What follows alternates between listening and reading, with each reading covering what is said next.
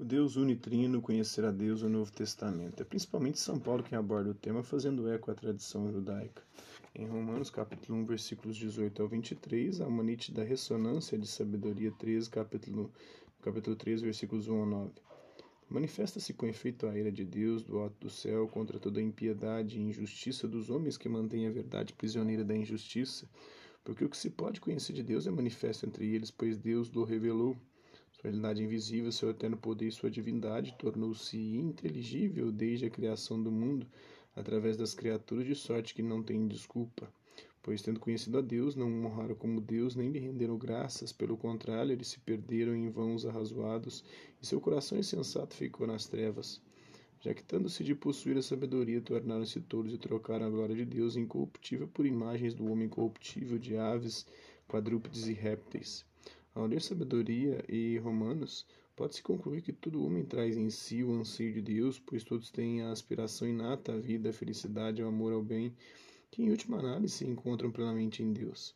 Todavia, nem todos sabem identificar a fonte e o doador de tais valores, de modo que confeccionam para si falsos deuses. No Areópago de Atenas, o apóstolo assim se pronunciou: Deus fez o mundo e tudo o que nele existe.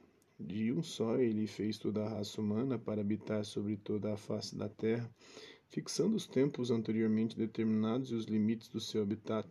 Tudo isto para que procurassem a divindade e mesmo se as apalpadelas se esforçassem por encontrá-la, embora não esteja longe de cada um de nós, pois nele vivemos, nos movemos e existimos, como alguns dos vossos, aliás, já disseram, porque somos também de sua raça. Está no Atos, capítulo 17, versículos 24 ou 28. Embora sejam idólatras, São Paulo reconhece que os pagãos podem chegar a Deus, pois ele se lhes manifesta pela boa ordem do mundo. O apóstolo chega a reconhecer que muitos pagãos disseram algo de verdadeiro a respeito de Deus, pois até o poeta Arato da Cilícia, no século III a.C., como também o estoico Cleanto, que se exprimiu quase nos mesmos termos. Esta última afirmação é corroborada pelo texto de, da carta de São Paulo aos Romanos, capítulo 2, versículos 14 e seguintes, em que o apóstolo afirma que os gentios ouvem em seu íntimo a voz de Deus legislador. Quando os gentios, não tendo lei, fazem naturalmente o que é prescrito pela lei, eles, não tendo lei para si mesmos, são lei. Né? Eles mostram a obra da lei gravada em seus corações, dando disso testemunho à sua consciência e seus pensamentos que alternadamente se acusam e defendem. Os pagãos têm a lei natural inscrita em seus corações, a sua consciência lhes dá testemunho do bem e do mal, o que equivale à voz de Deus. Ele criou o homem e lhe incutiu a lei natural, que aos judeus fala também através da lei de Moisés.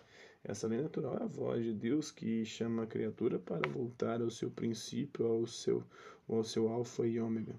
Em síntese, a Sagrada Escritura afirma que o homem pode reconhecer a Deus por meio do testemunho do mundo visível, como também pela voz da consciência. Este conhecimento permite encontrar Deus como a fonte dos valores disseminados em torno do homem e no homem. A revelação feita ao povo de Deus leva adiante esse princípio de teologia natural. É, a tradição e o magistério, né? Os padres da igreja, os padres da igreja não fizeram senão reafirmar e aprofundar a doutrina bíblica. Tenham-se em vista as palavras de São Basílio Magno, que faleceu em 379. É, o poder da divindade é tal que não pode estar inteiramente oculto a alguma criatura racional, pois exceção feita de pequeno número de homens cuja natureza foi depravada, o gênero humano tudo reconhece Deus como autor deste mundo. Somelia 1, 6. Para São Basílio, não reconhecimento de Deus decorre de uma depravação. O mesmo seria dito por Santo Agostinho: Insania ist paucorum est. Esta loucura é de poucos, no seu sermão 70. Ver o texto também de Santo Agostinho. Né, em outros vídeos a gente vai apresentar aqui. São João Damasceno, que faleceu em 749, no século VIII, afirma: a criação, a conservação e o governo do mundo apregou a majestade da natureza divina na sua obra A Fé Ortodoxa. O magistério da Igreja importa citar o Concílio Vaticano I de 1870, realizado numa época que a filosofia criticava duramente é, o acúmulo da razão humana de lado Kant, no século, na transição, ele morreu em 1804, na transição do século XVIII para o século XIX, os positivistas propugnavam a incapacidade da razão de atingir Deus.